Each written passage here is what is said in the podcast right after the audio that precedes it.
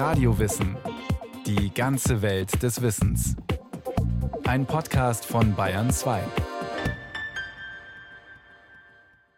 Radio Wissen. Heute geht's um Filmmusik. Da fällt vielen sofort Ennio Morricone ein. Seine Soundtracks haben die dramaturgischen Möglichkeiten der Filmmusik erweitert und damit Maßstäbe gesetzt. Markus Vanhöfer erinnert an einen der erfolgreichsten, produktivsten und innovativsten Komponisten der Kinogeschichte.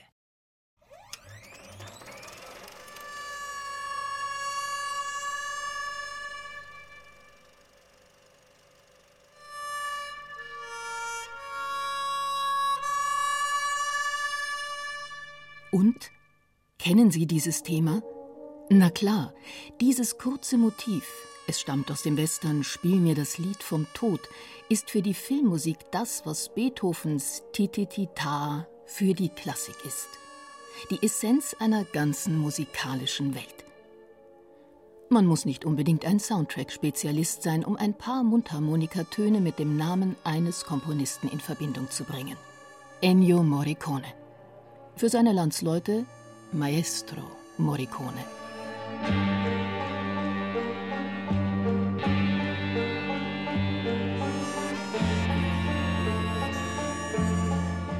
Spricht ein Italiener von Maestro, dann hat dies eine andere Dimension als das spröde deutsche Meister.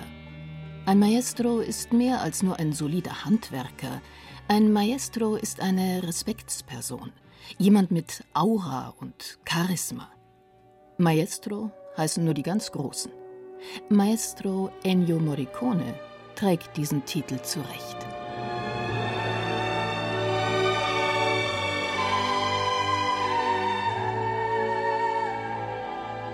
Morricones Werksbiografie unterstreicht seine herausragende Bedeutung für die Filmgeschichte.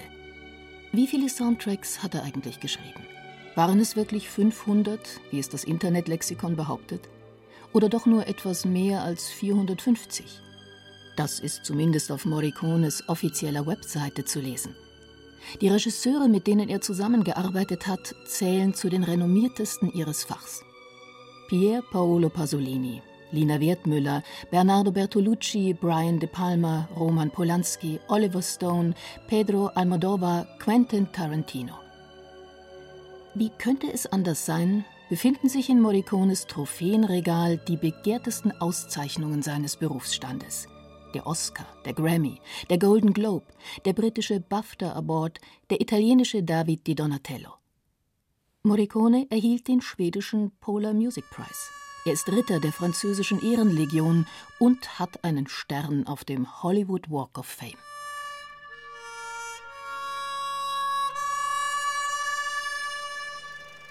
Morricone ist mit wichtigen Preisen ausgezeichnet worden und er hat sie alle verdient, sagt Liliana Cavani, Regisseurin von I Cannibali oder Ripley's Game. Ich habe viele Erinnerungen an unsere Zusammenarbeit an wunderbare Momente, wenn du als Regisseurin voller Dankbarkeit siehst, wie deine Bilder durch die Filmmusik an Intensität gewinnen. Wenn du entdeckst, dass Szenen, denen offensichtlich etwas gefehlt hat, erst durch Morricones Einfluss ihre ganze Kraft entfalten.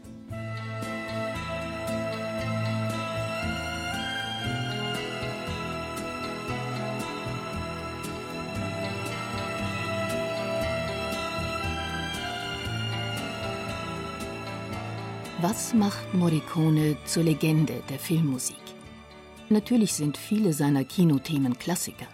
Zum Beispiel das Hauptthema aus Henri Verneuils Der Clan der Sizilianer.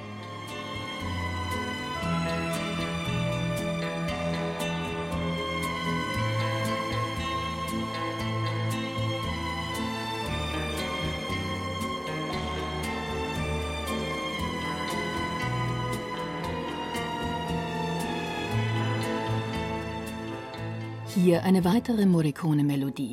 Chi Mai aus Der Profi mit Jean-Paul Belmondo.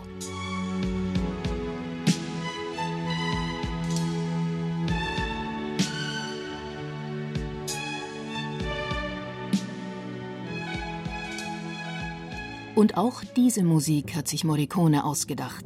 Gabriels Oboe aus The Mission.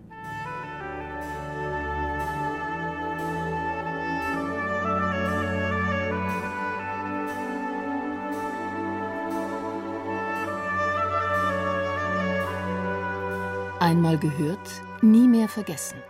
Wie kaum ein anderer hat Morricone das unschätzbare Talent zur einprägsamen Melodie. Dies ist jedoch nur ein Aspekt des Phänomens Morricone. Liliana Cavani. Nicht jeder Komponist weiß, wie man Musik komponiert, die im Kino funktioniert. Morricone hat das immer gewusst.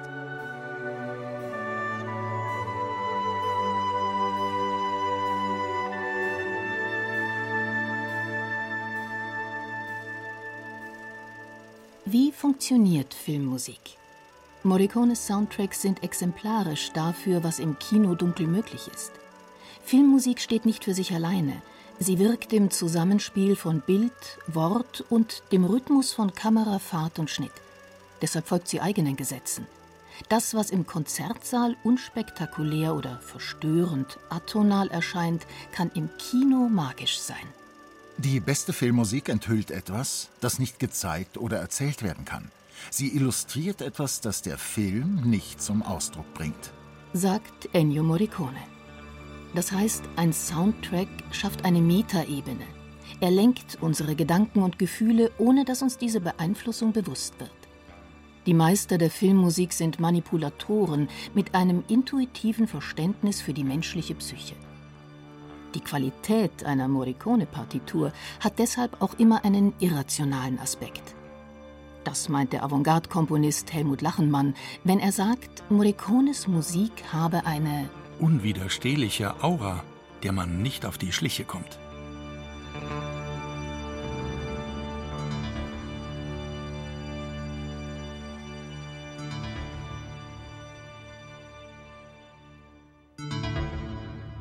Musik ist nichts für Spätentwickler.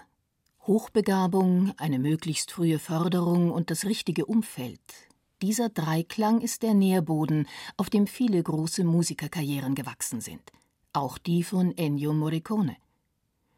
Morricone wird am 10. November 1928 in Rom geboren. Sein Vater ist Berufsmusiker und führt den Sohn früh an die Musik heran. 1942 wird der 14-jährige Jungstudent am Konservatorium Santa Cecilia in Rom. Sein Hauptfach ist Trompete. Nach dem Trompetendiplom wechselt Morricone 1946 das Fach und studiert Komposition. Sein Lehrer wird einer der wichtigsten zeitgenössischen Komponisten Italiens, Goffredo Petrassi. Damit steht Morricone im Zentrum der europäischen Avantgarde.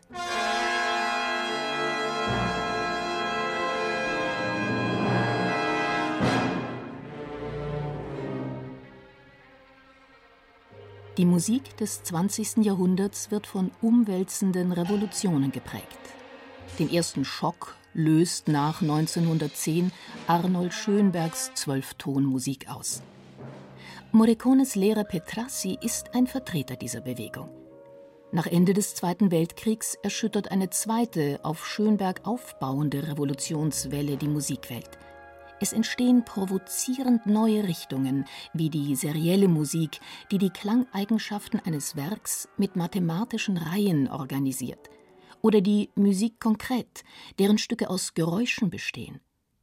Und da ist noch der Amerikaner John Cage, für den alles Klang ist.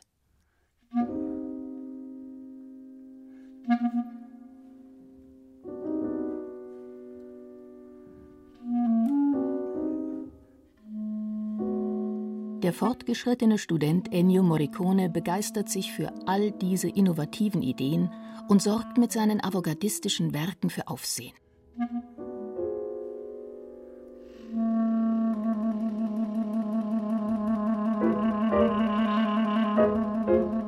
Doch dann beginnt Morricone ein Doppelleben. Er begibt sich ins kommerzielle Terrain der Unterhaltungsmusik. Aus pragmatischen Motiven. Der junge Komponist hat geheiratet. Mit ernster Musik kommt man nicht weit. Man verdient nur wenig Geld und meine Familie brauchte damals Geld. Und so begann ich auf Nachfrage zu arbeiten. Take it slowly, cause you can't twist. This is course number two. Morricone wird zunächst eine Art Ghostwriter für Rundfunk, TV und Filmproduktionen. Er arrangiert Werke anderer Komponisten und dirigiert Unterhaltungsorchester. 1958 erhält er einen Vertrag beim Medienkonzern RCA. Ende der 50er Jahre, in der Vorcomputerzeit, ist die Unterhaltungsmusik noch analog. Echte Musiker spielen richtige Instrumente. Deshalb sind klassisch trainierte Komponisten wie Morricone gesuchte Leute. Sie leiten Studioaufnahmen und greifen in einer Doppelfunktion aus Produzent und Arrangeur ins musikalische Geschehen ein. Fällt beispielsweise die Entscheidung, eine schlichte Popmelodie in ein großorchestrales Gewand zu kleiden, sind sie in der Lage, auf die Schnelle die gewünschte Orchesterpartitur zu verfassen. Ohne fundierte Kompositionsausbildung geht das nicht. Ennio Morricone kann das, und dann entdeckt er noch ein weiteres Talent. Sobald er mit eigenen Stücken populäre Genres bedient, hat seine Musik das Zeug zur Hitparade.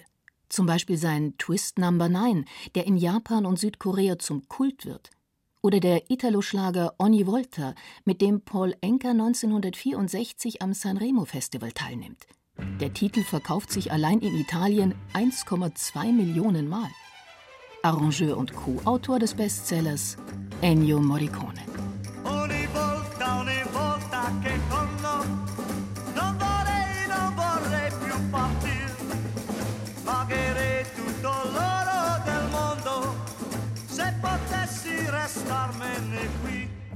Ennio Morricone ist nicht der erste seriöse Komponist, der von der Kunst in den Kommerz wechselte.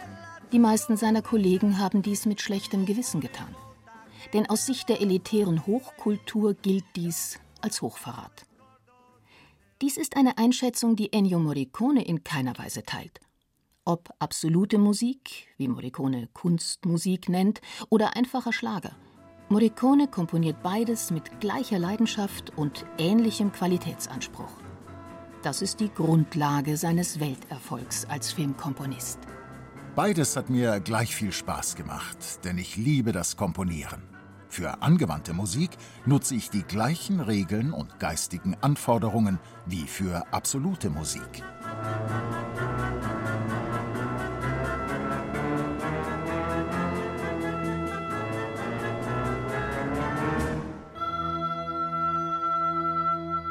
Ennio Morricone beginnt seine Karriere als Filmkomponist im Jahr 1961.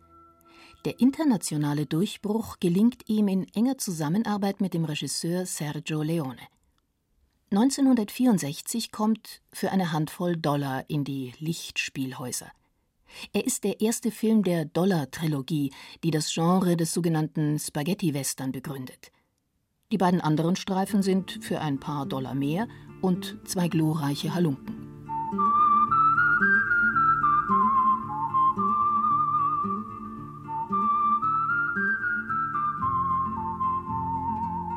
Ennio Morricones und Sergio Leones Italo-Western haben einen gewaltigen Einfluss. Sie verändern die Erzählweise des Films. Das meint beispielsweise Pulp Fiction-Regisseur Quentin Tarantino.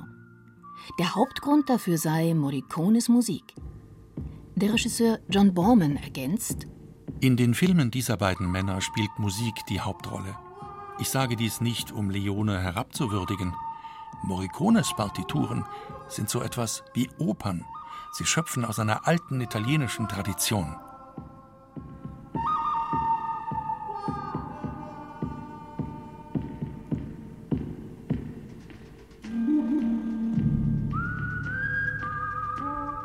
Welche Funktion hat Filmmusik?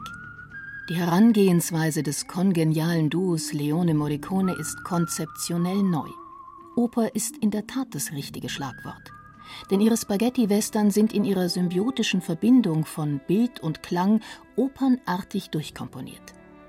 Das beginnt bei einzelnen Motiven, die Personen charakterisieren, und endet in Rhythmus und Struktur der dramaturgischen Abläufe, in der die Handlung der Musik folgt und nicht andersherum. Ein Beispiel ist das Ende von Zwei glorreiche Halunken.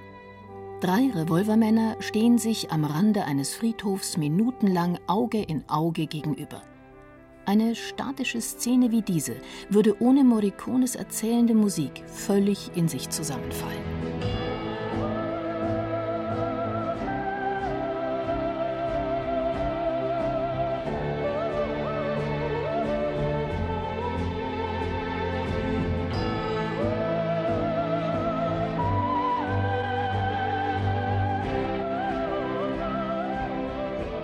Ennio Morricones Wildwest-Partituren setzen Maßstäbe, auch was ihren unverwechselbaren Klang betrifft. Das liegt an den ungewöhnlichen Instrumenten, mit denen Morricone das Standardorchester anreichert. Diese Instrumente sind unter anderem Volksmusikinstrumente wie die Maultrommel oder ethnische Flöten, Glocken oder die E-Gitarre der Rockmusik. Eine besondere Vorliebe zeigt Morricone für die Ausdrucksmöglichkeiten der menschlichen Stimme. Die menschliche Stimme ist das erstaunlichste Instrument, das es gibt. Wir brauchen kein Instrument. Wir selbst sind das Instrument. Wir, unser Körper. Die menschliche Stimme kann alles. Wir sind an schöne, liebliche Stimmen gewöhnt. Aber es gibt auch schreckliche Stimmen, unmenschliche, die von bösen Menschen. Die Stimme repräsentiert alles Gute und Schlechte der menschlichen Natur.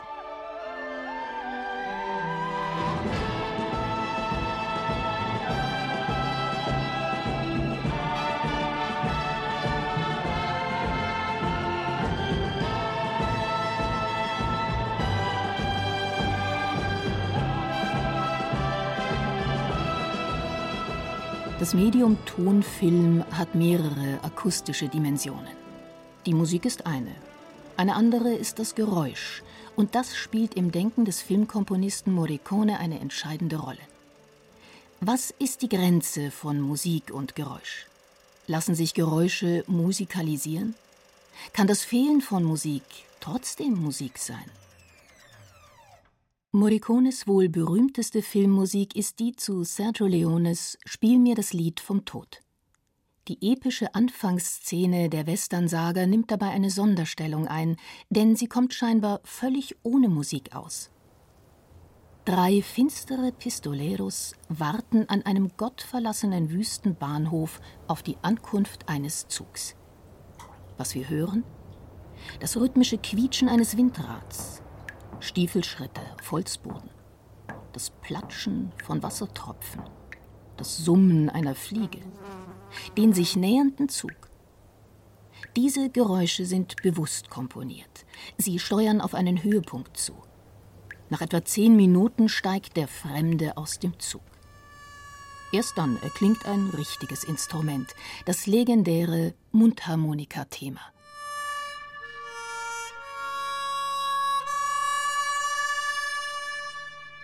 Geräusche und Stille als Gestaltungselement.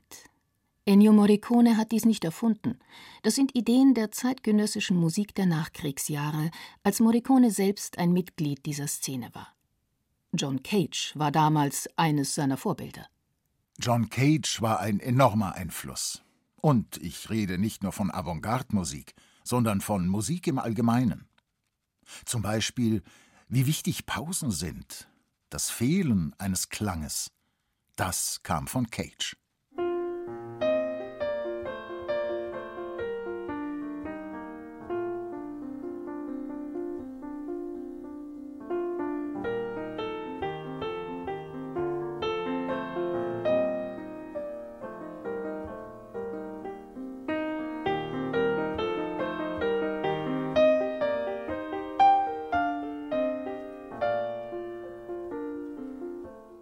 Maestro Morricone.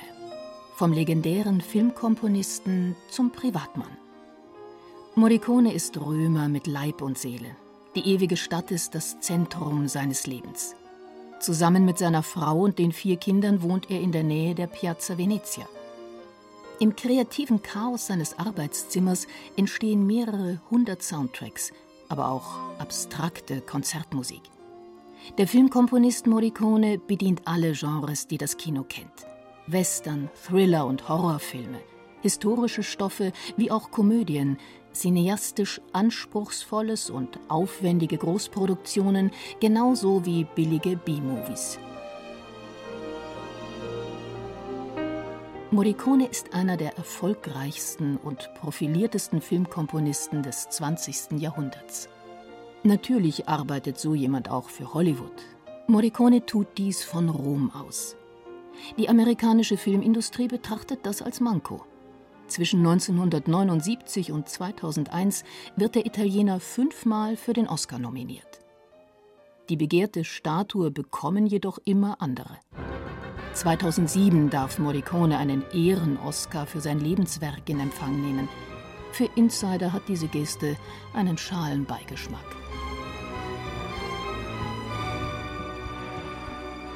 Die Geschichte von Ennio Morricone und dem Oscar hat jedoch ein Happy End. Einer der glühendsten Fans des römischen Maestro ist Quentin Tarantino. Jahrelang versucht der amerikanische Regisseur vergeblich, sein Idol zu engagieren. Doch dann gibt Morricone nach und schreibt den Soundtrack zu Tarantinos The Hateful Eight. Die Belohnung ist eine weitere Oscar-Nominierung. Diesmal klappt es. 2016 erhält Ennio Morricone den Academy Award für die beste Filmmusik. Damit ist der 87-Jährige der älteste Oscar-Preisträger aller Zeiten.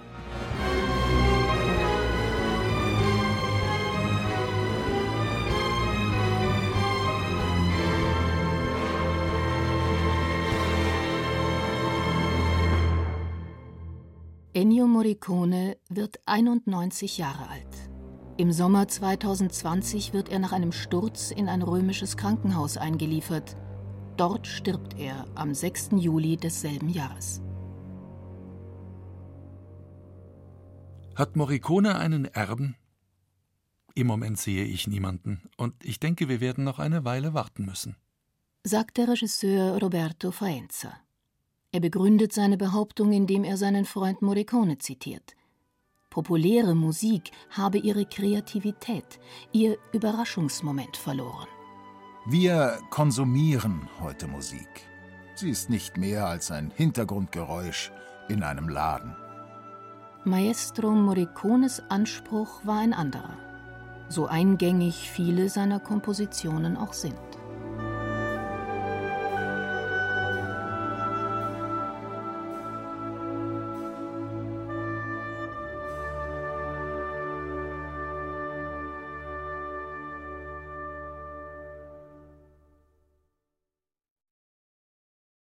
Das war Radiowissen, ein Podcast von Bayern 2. Autor und Regie Markus Vanhöfer. Es sprachen Julia Fischer, Silke von Walkow, Peter Lersch und Frank Mahnhold. Technik Regina Stärke, Redaktion Andrea Breu.